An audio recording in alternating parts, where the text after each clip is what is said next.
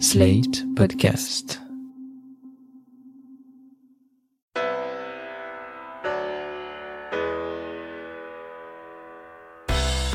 Bonjour et bienvenue dans le monde devant soi. Je suis Christophe Caron et nous allons revenir sur l'actualité internationale de la semaine avec mes deux camarades du monde devant soi, Jean-Marie Colombani, directeur de la publication de Slate, et Alain Frachon, éditorialiste au Monde, spécialiste des questions internationales. Bonjour messieurs. Bonjour Christophe. Bonjour Christophe. Je lis et j'entends que le monde d'après n'aurait rien à voir avec le monde d'avant. Je partage ce vœu, mais c'est de l'ordre de la prédiction. Ma crainte, c'est que le monde d'après ressemble furieusement au monde d'avant, mais en pire. Ces mots, ce sont ceux du ministre des Affaires étrangères, Jean-Yves Le Drian, dans une interview publiée le 20 avril dans Le Monde.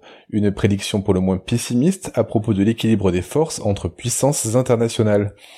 Alors on évoque souvent ici le jeu entre les nations, la montée en puissance de la Chine, le déclin des États-Unis, et le mal qu'a l'Europe à trouver sa place. Ma première question sera simple, messieurs, et la réponse sera probablement complexe. Pensez-vous aussi que le monde d'après ressemblera au monde d'avant, mais en pire? Je n'en ai aucune idée parce que le monde, qu'est-ce que le monde d'avant d'ailleurs? Le monde d'avant était plongé dans une vaste mouvement de recomposition, de recomposition des équilibres géopolitiques qui avaient été détruits et qui étaient en phase de réaménagement, de reconstruction avec euh, un changement de centre de gravité euh, qui se déplaçait manifestement très fortement vers l'Asie.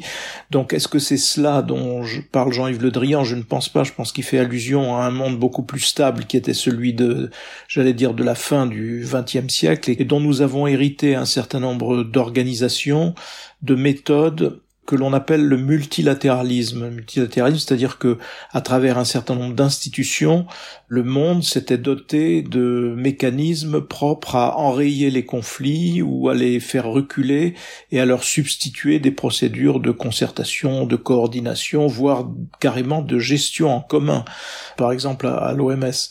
Et ce qui s'est passé dans la période très récente, c'est la déconstruction patiente de ces mécanismes-là par le pays qui en était au fond à l'origine et qui était les États-Unis. Les États-Unis qui avaient construit tout ce monde d'équilibre des pouvoirs au niveau international, avec évidemment une domination américaine, patiemment hein, sous l'empire de Donald Trump, remis en cause ces mécanismes et détruit les mécanismes les uns après les autres. Donc ça nous laisse dans une situation, en effet, de grand désordre, et c'est peut-être cela que voulait dire Jean-Yves Le Drian, en sachant que les crises sont toujours des facteurs d'accélération des phénomènes que nous pouvons observer. Et pour vous, Alain? Je reprendrai là où Jean-Marie s'est arrêté, c'est-à-dire ce qu'on appelle de ce mot barbare le multilatéralisme. Au fond, c'est le système des relations entre États, entre grandes puissances, telles notamment que les États-Unis l'avaient institué en 1945 au lendemain de la Deuxième Guerre mondiale. Alors ce système, si vous voulez, il est bousculé. Il est bousculé par un nouvel ordre mondial, par des nouvelles puissances qui émergent, et notamment par la Chine. Et euh, d'une manière ou d'une autre, sans vouloir incriminer les uns ou les autres, il n'y a plus de bon système des relations, de relations entre grandes puissances. Il n'y a pas un lieu où les grandes puissances savent ou peuvent se consulter et coopérer avec euh, toute la possibilité d'entraînement politique qu'elles ont sur les autres pays pour résoudre les problèmes, qu'il s'agisse du climat, qu'il s'agisse du, du désarmement nucléaire ou qu'il s'agisse de cette crise médicale. Je vais vous donner juste un petit exemple. À l'automne 2008, il y a une réunion des gouverneurs des banques centrales à Washington, au département du Trésor, qui se trouve dans une sorte de parc, lequel abrite aussi la Maison Blanche et les bureaux de la vice-présidente. Et il y a donc là Jean-Claude Trichet, le patron de la, du système de réserve fédérale américain, le patron de la Banque d'Angleterre, le patron de la Banque de Chine, etc. Et soudainement arrive George Bush Jr., le président, et qui dit Messieurs, j'interromps un instant vos travaux, je reconnais tout de suite que cette crise des, des prêts hypothécaires, elle est partie de Wall Street, nous portons l'entière responsabilité de cette crise, mais nous ne nous en sortirons qu'ensemble. Il faut donc qu'on convoque un G20, qui est un forum qui regroupe les anciennes économies et les nouvelles économies, et les économies émergentes, comme on les a appelées à l'époque, et qu'on se mette d'accord pour faire tous ensemble de la relance publique. C'est ce qui s'est fait et c'est ce qui a empêché que le monde ne sombre dans la dépression. Nous avons une récession économique très forte, mais pas de dépression. Eh bien, il n'y a pas d'équivalent aujourd'hui. Il n'y a pas un forum où la Chine, les États-Unis, l'Inde, le Brésil, l'Europe, les principaux pays africains sont capables de se retrouver et pour dire nous allons définir une stratégie commune de lutte contre le virus et de redressement économique pour parer à la dévastation économique et sociale qui nous attend. Voilà ce qu'on appelle un système international qui ne fonctionne pas. Il n'y a plus de relations constructives entre grandes puissances. Alain, il y a bien une instance internationale qui existe pour ces questions, c'est l'ONU et particulièrement son Conseil de sécurité.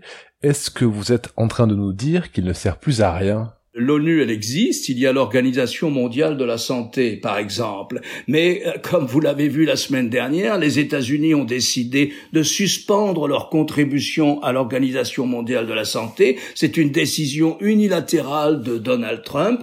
Il se trouve qu'ils sont les principaux contributeurs financiers à cette organisation spécialisée du système de l'ONU, qu'est l'OMS. Je pense que les seconds, ça, doit être la Chine, le deuxième contributeur. Alors Trump accuse l'OMS d'avoir cédé aux pressions chinoises, d'avoir prévenu le monde beaucoup trop tard qu'il ne s'agissait pas d'une épidémie mais d'une pandémie, bref, d'être sujet aux pressions de Pékin et de ne pas y avoir résisté. Je ne sais pas si c'est vrai ou si c'est faux, mais c'est un bon exemple, si vous voulez, le conflit entre les États-Unis et la Chine empêche, enfin en tout cas met des bâtons dans les roues si vous voulez, à l'organisation onusienne chargée de la lutte contre les pandémies, l'OMS. Elle ne marche pas ou elle ne marche pas assez ou pas assez bien du fait du conflit entre les États-Unis et la Chine. Ça, c'est un phénomène d'ailleurs euh, général aujourd'hui. Les organismes existent, le G20 existe toujours,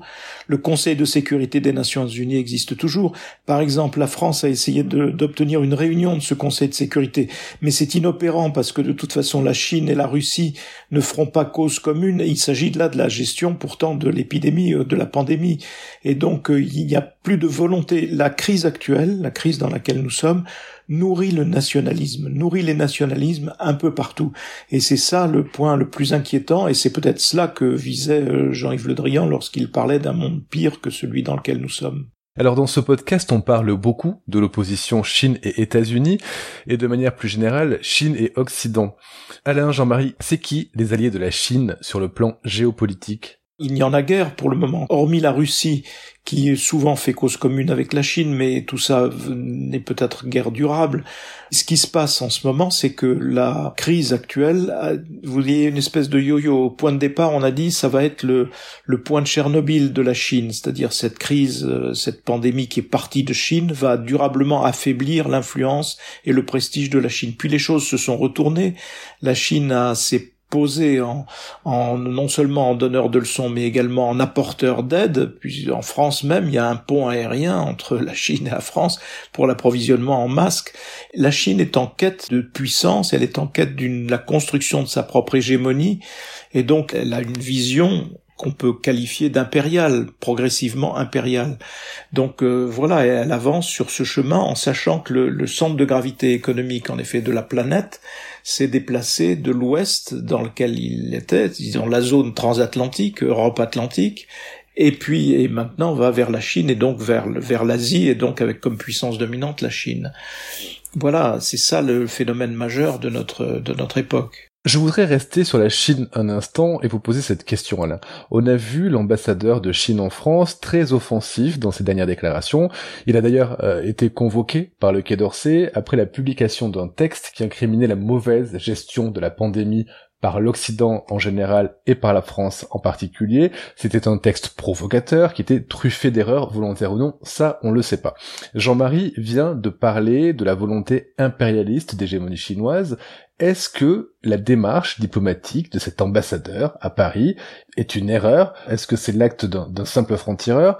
Ou est-ce que ça s'inclut dans une stratégie de choc plus large de la Chine contre le reste du monde? Écoutez, je voudrais faire deux remarques pour, pour essayer de répondre à cette question. La première remarque, c'est que ces séries d'articles écrits en français par l'ambassade de Chine et attribués à l'ambassadeur, ce sont des séries d'articles dans lesquels il y avait des critiques de la manière dont euh, les démocraties libérales, et notamment la France, répondent à la crise euh, du virus. Alors ce sont des critiques émises aussi par l'ambassadeur ou par l'ambassade pour répondre à celles qui sont adressées à la Chine. Vous nous avez menti sur le nombre de morts, vous avez mis trop de temps, etc. Vous nous empêchez de savoir exactement ce qui s'est passé à Wuhan à l'origine de la crise. Alors lui, il écrit un long article dans lequel il attaque les démocraties libérales, la France, etc., etc. Il écrit souvent, d'ailleurs. Alors maintenant, ça a cessé, mais il écrivait souvent. Eh bien, qui vise-t-il? Évidemment, il ne vise pas la France, il ne vise pas le public français, il ne va convaincre personne en France, il ne vise pas le gouvernement français, ça ne sert à rien. Non, son interlocuteur en l'espèce est à Pékin. Il montre au Parti communiste chinois qu'il mène la bataille idéologique. Et il le fait sans doute pour se faire bien voir et parce qu'on lui a demandé, parce qu'on lui a dit cela fait partie aussi de votre mission, si vous voulez, de vanter le système de gouvernement chinois.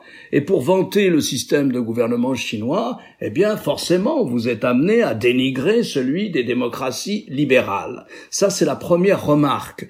Ça vous montre que dans la Chine de Xi Jinping, le Parti communiste est au centre de tout. Il a repris le contrôle de tout, y compris de la diplomatie.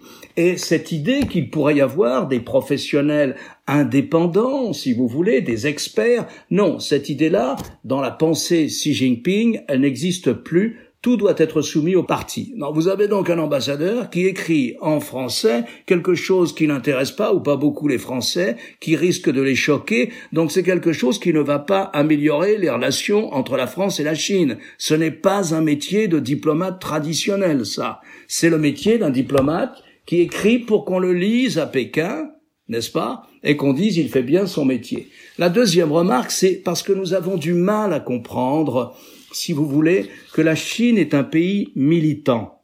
La Chine est un pays sûr d'elle, elle est sûre de sa force, elle a réalisé tellement de choses absolument remarquable en quelques 60 ans, en un demi-siècle. Elle a sorti des centaines de millions de Chinois de la misère, si vous voulez. Elle a véritablement fait de ce pays à nouveau un grand pays, ce qu'il était un des premiers pays de la planète au début du XVIIIe siècle encore. Donc la Chine, elle a des convictions elle est militante, elle veut afficher dans le système international et dans les relations internationales la parfaite légitimité de son régime autocratique. Elle arrive dans un monde où il lui semble que la seule vraie légitimité qu'on accorde à un gouvernement, c'est lorsqu'il appartient à la famille des démocraties libérales. Alors non, la Chine va se battre pour faire admettre la totale légitimité de son régime politique. Et donc, elle va le mettre en valeur et elle va essayer de dire, chez nous, ça se passe mieux que chez vous. Et donc, elle va nous dénigrer, elle va nous critiquer. Il y a comme ça, dans les enceintes internationales, notamment celle de l'ONU, une grande bataille idéologique, d'ailleurs à laquelle faisait allusion Jean-Marie tout à l'heure, parce que dans cette bataille idéologique, la Chine trouve la Russie à ses côtés. Mais il faut s'y faire. La Chine est une puissance militante, de la même manière que les États-Unis l'ont été à partir de 1945. Hollywood, les films américains, les Lewis, les Schwingum, les Lucky Strike, etc. L'exportation de la culture populaire sert à exporter l'influence et la domination politique. La Chine dit, ben nous c'est pas Hollywood, c'est les masques, les tests, etc., etc. Nous vous apportons ça et en échange, nous exportons notre système, nous en vantons les qualités. Oui, c'est la part de ce qu'on appelait le, soft power. Il y avait, ça me fait penser à une réflexion de George Kennan, qui était le, le secrétaire d'État américain, qui a inventé toute la doctrine occidentale, qui a guidé la deuxième partie du XXe siècle, après la guerre, après la deuxième guerre mondiale, donc, et qui consistait en un couple développement-containment containment, contenir, contenir le soviétisme, contenir le communisme, et, par le développement, par le développement économique. Et ce couple n'a pu fonctionner que parce qu'il y avait à l'Ouest une valeur d'exemplarité. Et c'est très exactement ce que dit Alain. Euh, la Chine est à la recherche de ces modes où elle va pouvoir poser, se poser en exemple, à un moment où les États-Unis ont perdu toute forme de référence à une quelconque exemplarité, grâce soit rendue de ce point de vue-là à Donald Trump. Bon, là, on parle de la Chine qui veut se faire une place à la tête du monde. On voit les États-Unis euh, qui tentent de conserver leur leadership mais qui n'y parviennent pas. Finalement, on ne parle pas beaucoup de l'Europe dans tout ça. Est-ce qu'elle a vraiment un rôle à jouer ou est-ce qu'on est cantonné à ce rôle de spectateur de la bataille qui va opposer Pékin à Washington? Jean-Marie Elle en est à ses débuts, l'Europe. Il faut se rappeler que la construction européenne à l'échelle de l'histoire, c'est quelque chose de très récent et que ça consiste à mettre ensemble des capitales qui chacune à leur tour ont dominé le monde. Donc c'est un effort euh, à la fois historique, intellectuel, tout ce que vous voudrez, absolument extravagant. Elle n'en est qu'à ses débuts et pour le moment elle est c'est uniquement un marché unique pour l'Europe. C'est le marché unique et c'est une force économique et commerciale. Commerciale, on, on l'oublie, mais c'est une des premières forces, sinon la première force commerciale au monde. Euh, donc on en est là. Là-dessus, la doctrine française, en effet, celle qu'énonce Emmanuel Macron, qui consiste à essayer de doter l'Europe de sa propre souveraineté, c'est-à-dire de mettre en place les conditions d'une souveraineté européenne qui viendrait conforter chacune des souverainetés nationales qui sont à l'œuvre dans l'espace européen, n'en est qu'à ses débuts, et elle se heurte déjà à d'autres Européens qui considèrent que le marché unique c'est une bonne chose et qu'il ne faut pas aller au-delà de, de cette influence économique, alors même que toutes les tous les éléments qui nous entourent sont des éléments qui sont euh, entre guillemets hostiles. Hostilité de la Russie, euh, hostilité de la Chine, euh, hostilité objective en termes commerciaux et d'influence, hostilité de Donald Trump qui a désigné l'Allemagne et, l'Europe comme un comme un rival et comme plus même qu'un rival et ainsi de suite. Et donc tout cela et aujourd'hui la pandémie elle-même, tout cela devrait nous conduire à à avancer à marche forcée.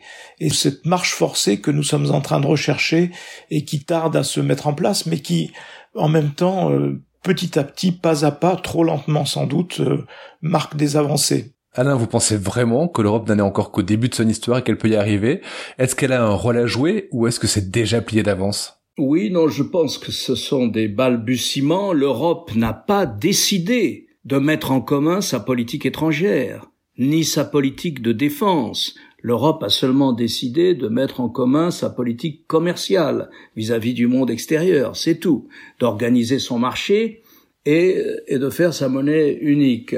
Donc, si vous voulez, voilà, elle commence à peine à se doter de l'esquisse euh, des, des, instruments nécessaires en politique étrangère. Mais si vous regardez le système international tel qu'il fonctionne aujourd'hui, vous verrez bien que aux Nations Unies, à l'ONU, il n'y a pas de représentation de l'Europe en tant que telle. Nous parlions de l'Organisation mondiale de la santé. À l'Organisation mondiale de la santé, il n'y a pas de représentants de l'Europe en tant que telle. Il y a les représentants des 27 nations qui compose l'Union européenne, et il en va ainsi dans l'ensemble du système des Nations unies, la seule organisation internationale, multilatérale comme on dit, où l'Europe est représentée en tant que telle, c'est l'Organisation mondiale du commerce, parce qu'elle n'a qu'une seule politique commerciale à l'adresse du monde extérieur.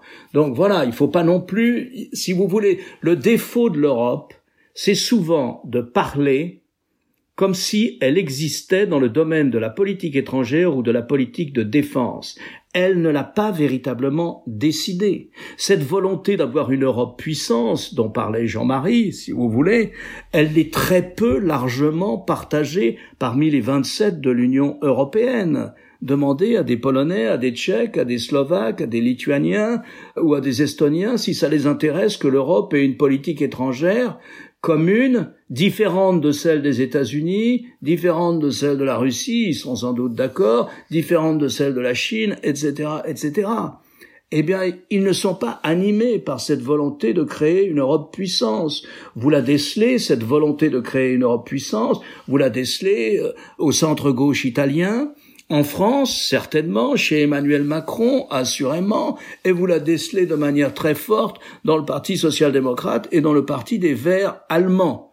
Mais ce n'est pas cette volonté d'aller vers une Europe puissance qui serait plus nécessaire que jamais, puisque comme le disait Jean-Marie, les États-Unis sont hostiles à la construction européenne, en tout cas les États-Unis de Donald Trump, la Russie est hostile à la construction européenne et soutient autant qu'elle peut tous les partis europhobes européens ou eurosceptiques. Et enfin, la Chine essaye de diviser l'Europe en traitant à part les pays d'Europe de l'Est, la Grèce, etc., etc.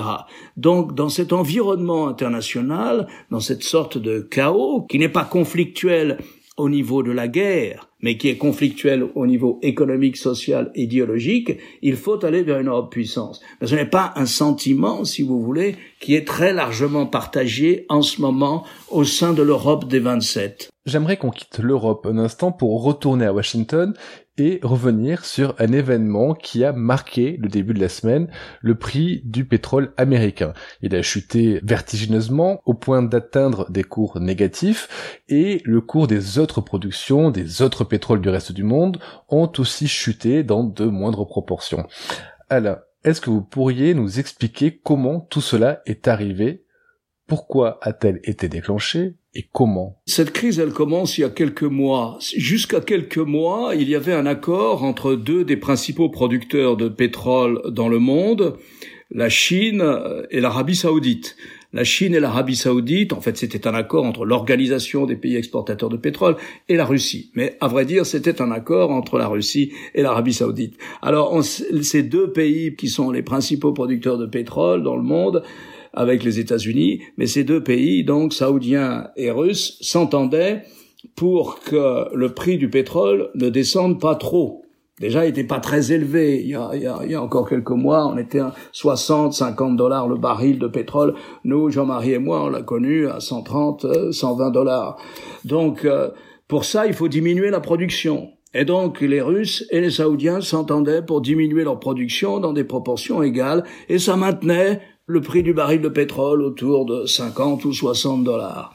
Et puis, à un moment donné, les Saoudiens ont dit non, nous ne voulons plus jouer ce jeu, nous avons besoin d'argent pour les investissements que prévoit MBS, Mohamed Ben Salman, l'homme fort de l'Arabie Saoudite, donc nous allons produire plus les Russes se sont dit, bah, si vous produisez plus, eh ben, nous, nous vous prenons au mot, et euh, nous ne sommes pas d'accord, mais nous vous prenons au mot, nous allons à notre tour produire plus.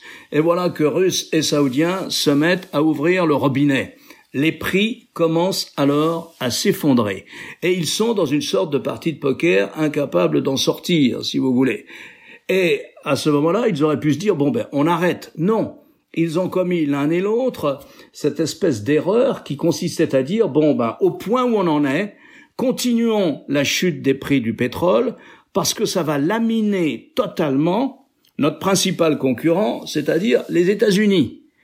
Et donc, Russes et Saoudiens ont continué cette bataille euh, ridicule de la surproduction de pétrole afin de rendre l'exploitation du pétrole américain beaucoup trop chère et donc non compétitive puisque l'exploitation du pétrole des schistes bitumineux c'est plus cher que d'aller forer du pétrole comme on le fait en Russie et en Arabie saoudite. Eh bien, tout cela a fait que ces deux pays se sont retrouvés dans une spirale à la baisse et que Trump a pris son téléphone. Il a dit à Mohamed Ben Salman, vous êtes mon ami, c'est sûr, je vous soutiens à fond, mais il faut arrêter cette course enfantine de la lutte contre la baisse des prix du pétrole. Alors ils se sont dit d'accord, on va essayer de s'arranger, on va essayer de reparler aux Russes, etc. Mais c'était trop tard. Le virus était là, et avec le virus venait la récession, et donc une diminution supplémentaire de la demande de pétrole, et donc de facto une surproduction encore plus volumineuse. Et voilà où on en est, et voilà pourquoi le prix du baril de pétrole s'est effondré. Cette chute des prix n'est pas sans conséquences, elle a des conséquences politiques et géopolitiques. Alors on imagine les États-Unis au premier chef, mais pas seulement, d'autres pays souffrent particulièrement de la baisse des cours du prix du pétrole, Jean-Marie. A priori, euh, les conséquences géopolitiques que l'on peut entrevoir, c'est par exemple que la Russie va être affaiblie, parce que la Russie repose beaucoup sur la vente des hydrocarbures pour sa prospérité et pour donc pour au-delà pour son influence, et que ça va en revanche, euh, par exemple, précipiter notre notre voisin algérien plutôt dans les bras de la Chine, précipiter euh, le Venezuela plutôt dans les bras de la Chine, aux dépens de aux dépens de la Russie et ça c'est une c'est une situation qui affaiblit euh, l'Arabie Saoudite, la Russie et qui est une bataille aussi euh, qui met en cause les États-Unis puisque l'obsession russe était en l'espèce d'affaiblir la Russie. Finalement, tout cela complique particulièrement les affaires de Poutine, Alain. C'est une catastrophe pour Vladimir Poutine, 30% des recettes du l'État, c'est l'exportation de gaz et de pétrole. Alors à qui ça profite?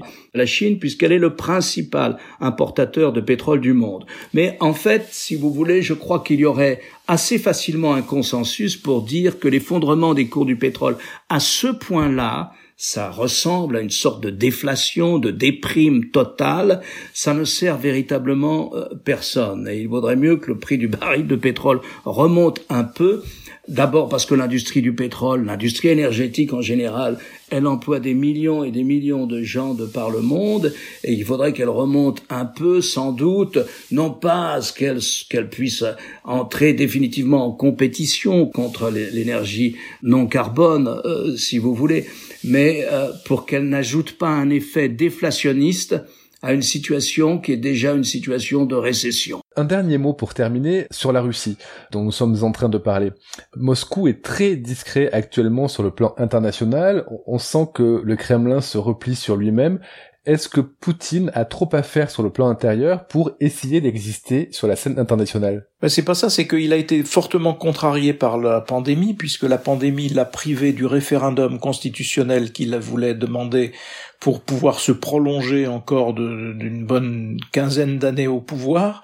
Donc il est un petit peu bloqué par cela sur son front intérieur et on ne sait pas comment cette pandémie va se développer en Russie, jusqu'où elle ira et comment euh, les Russes vont, vont juger cette, cette phase-là. Donc il est lui aussi euh, contraint à la fois l'effondrement du prix du pétrole le prive de toute marge de manœuvre à la fois sur le plan intérieur et aussi un peu sur le plan extérieur, mais en même temps la pandémie euh, le, le mobilise sur d'autres terrains, donc forcément il est un petit peu neutralisé pour le moment. C'est très intéressant parce que c'est un peu ce qu'avait dit Barack Obama de manière condescendante et que euh, Vladimir Poutine avait très très très mal pris. Barack Obama avait dit mais la Russie, euh, c'est une puissance régionale, ce n'est pas une puissance mondiale. Et c'est vrai, si vous enlevez le militaire, si vous enlevez les hydrocarbures, la Russie n'a pas de faculté d'entraînement politique qui était celle des États-Unis, voire qui est celle que la Chine est en train d'acquérir en ce moment.